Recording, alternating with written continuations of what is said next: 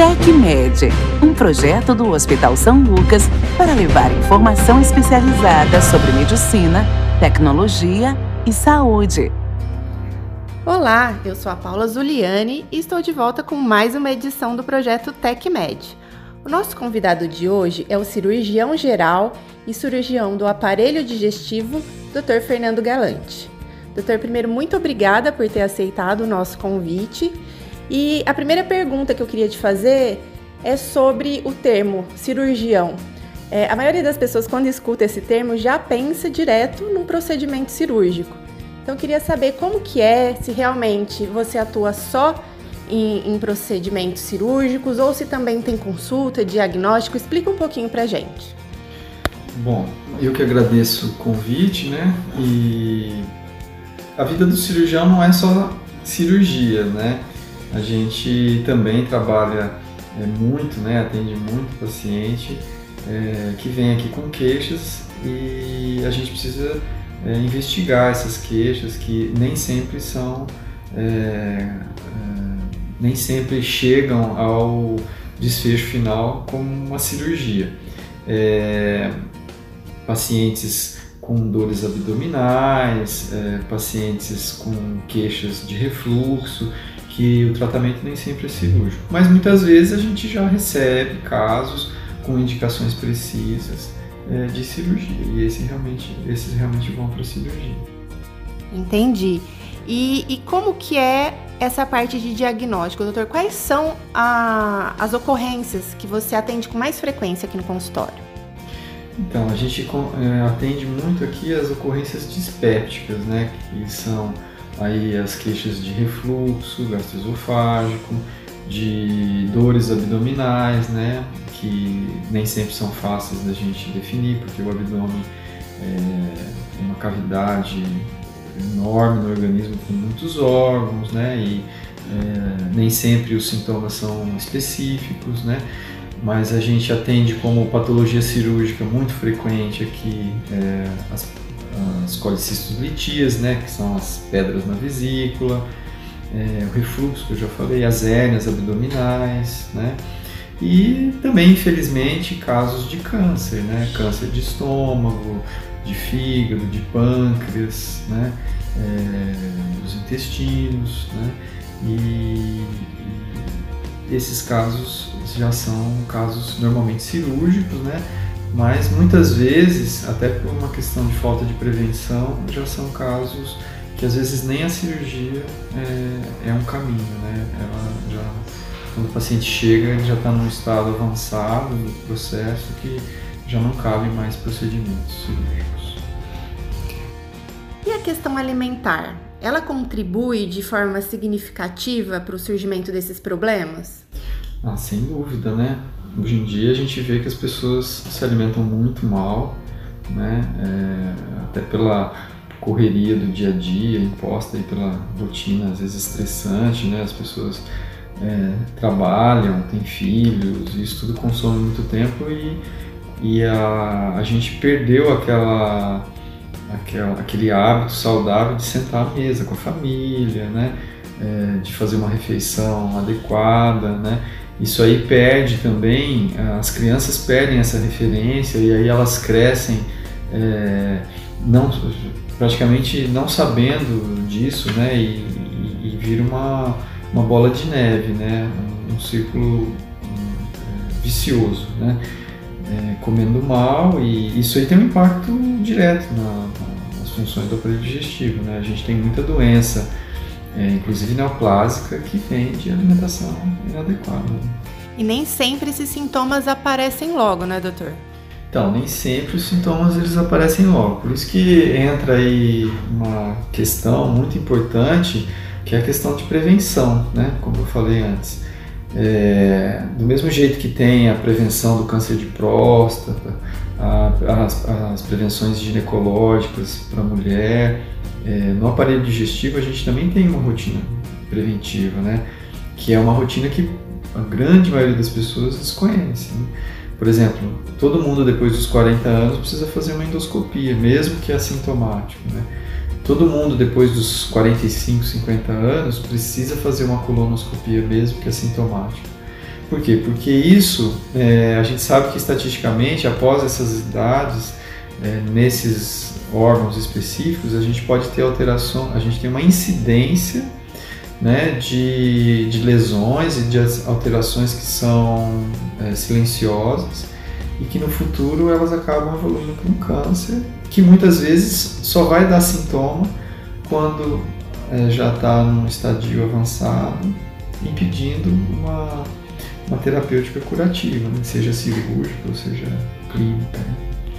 Então a questão da, da prevenção é aquela, aquela regra da qualidade de vida, né, doutora? Alimentação saudável, é, prática de exercício físico, é qualidade de vida, né? É, sem dúvida. A gente que já tem um tempo de consultório, a gente vê muito claramente que aquelas pessoas que você segue há mais tempo, né, que se cuidavam desde cedo, é, que têm hábitos de vida saudáveis, é, hábitos de é, ir ao médico, etc., elas chegam aos 50 e 60 anos muito melhor, com muito menos comorbidades, ou seja, doenças associadas, é, e usando muito menos medicações do que os pacientes que fizeram totalmente o contrário, né? que tinham alimentação irregular, hábito de vida sedentário, né?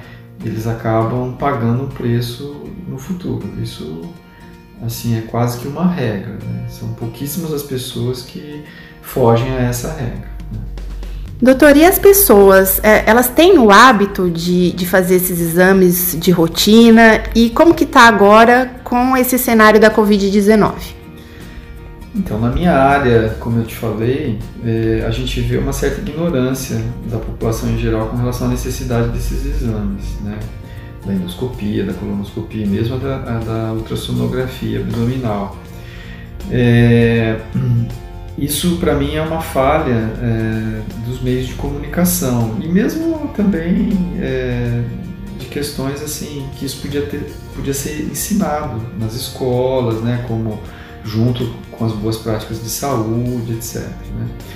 É, a Covid foi realmente muito assim, impactante nessa questão preventiva. Né? A gente teve, até por uma, né, uma necessidade aí, é, com, com, com o isolamento imposto por conta do avanço da pandemia, né, muitas pessoas acabaram é, retardando o, os exames preventivos ou os exames de segmento já de algumas doenças, o que é muito ruim. E a gente teve vários né, casos aí mais recentes de pessoas que, ao deixarem de fazer esses exames, ou não fizeram o diagnóstico de algo que o ano passado era precoce e que esse ano já não está tão. já foi detectado um problema mais avançado, ou então que perderam às vezes oportunidades ou janelas de tratamento, como a gente fala, por conta de uma evolução mais rápida de um problema que poderia ter sido abordado mais precocemente se tivesse feito o exame já no início do, do quadro, né? mas que infelizmente estava coincidindo com, com o início da pandemia. A questão da gestão é, da saúde pública também é, é beneficiada por um, um, diagnóstico mais precoce, não é, doutor? Sem dúvida. Quando você faz um diagnóstico precoce de uma patologia, você, o tratamento é muito mais simples, né? requer menos é, complexidade e com isso menor custo, né? principalmente com, com o segmento posterior. Quando você lida já com casos avançados, né?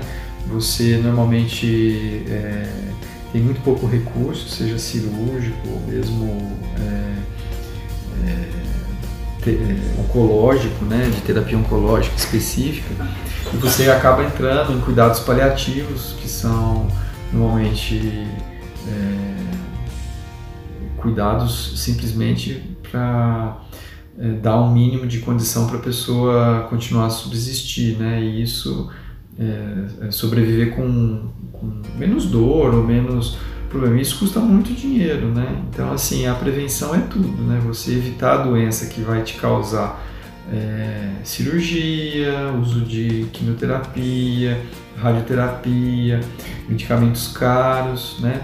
Quando você vê isso a âmbito nacional, né, num país do tamanho do nosso, com certeza representa uma economia brutal.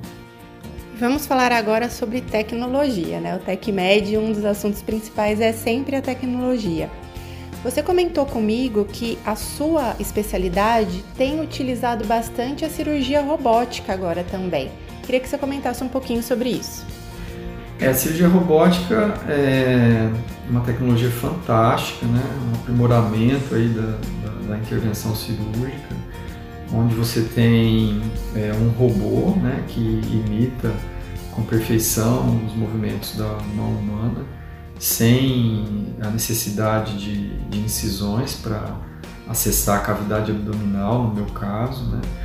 E você e ele tem é, vantagens é, muito grandes em relação à capacidade de, de visão, né? Tudo três dimensões, é, com realidade aumentada é, precisão né, dos movimentos, filtro de tremor, quer dizer, várias é, melhoramentos aí é, dentro da, intervenção e tudo comandado por você, né, é, que fica ao lado do robô, sentado num console, confortavelmente sentado, apoiado, né, então, o que transforma uma cirurgia longa, por exemplo, de seis horas, que normalmente você sai com um estresse físico muito grande, né?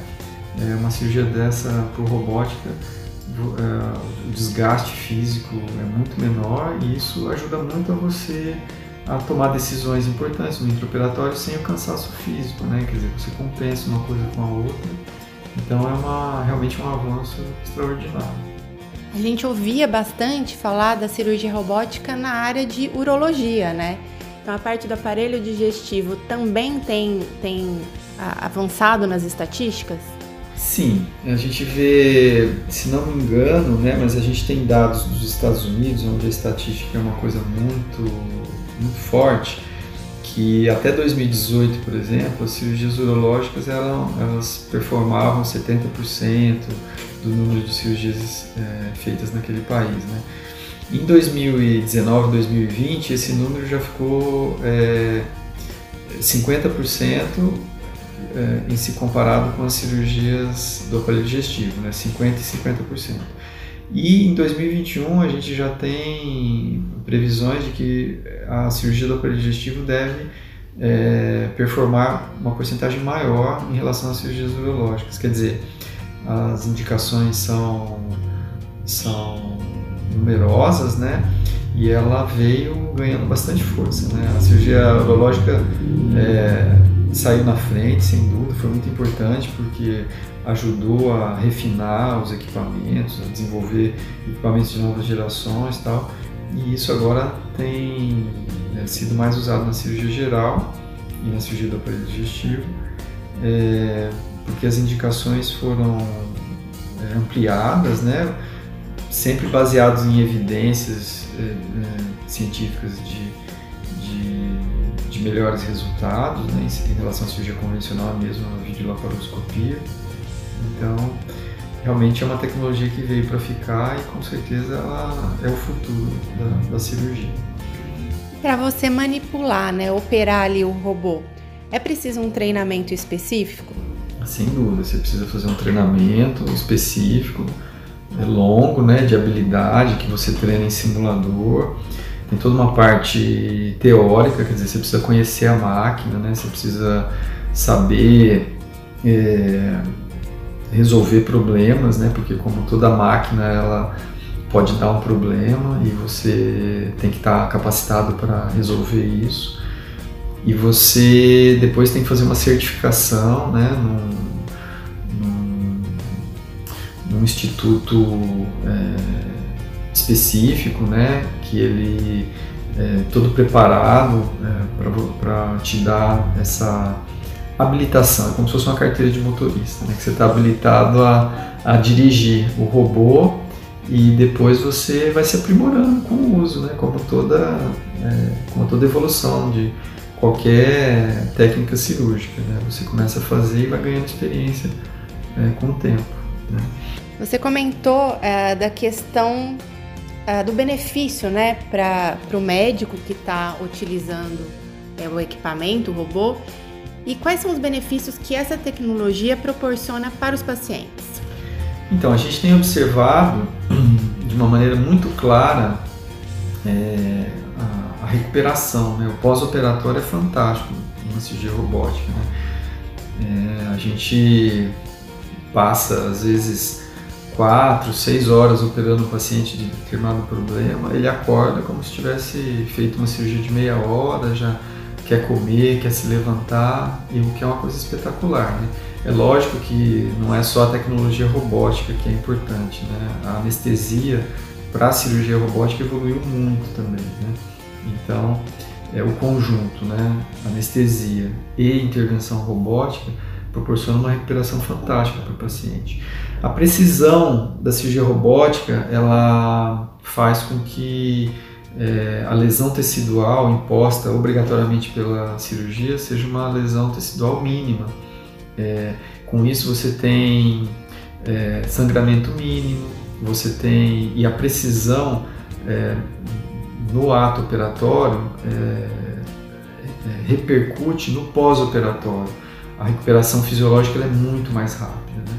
Então, quando você tem uma intervenção intestinal, por exemplo, por cirurgia robótica, não é nada surpreendente que em menos de 24 horas depois você já tenha a função intestinal restabelecida e, e o paciente podendo se alimentar. Então isso é especialmente é, é, impressionante na cirurgia Positivo, né? É. Eu queria que você, para finalizar, falasse sobre a estrutura que o Hospital São Lucas hoje oferece para a realização desse tipo de intervenção. Então, São Lucas, quando adquiriu o robô, né, ele adquiriu um projeto, né? Não é você chegar e falar assim, não, eu vou comprar o robô, arrumar uma sala, uma tomada para ligar ele e vamos começar a fazer. É, é, impensável, né? Mas o robô ele tem pelo menos 15 pessoas bem treinadas, assim, excepcionalmente treinadas, desde enfermeiros, técnicos de enfermagem, né? Instrumentadores, a própria equipe de anestesia, é, os, os, os, auxiliares de anestesia.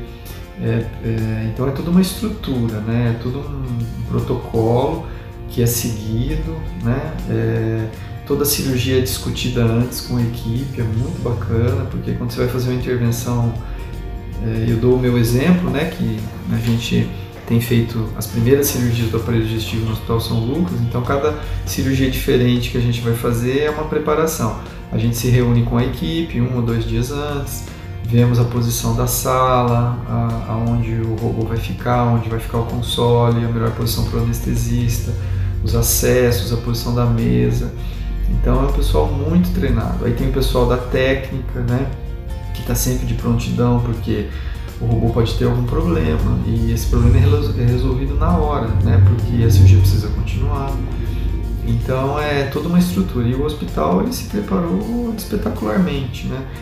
Para isso e a equipe nossa é uma equipe fantástica, é, as condições são excelentes é, em todos os aspectos, desde a internação, né?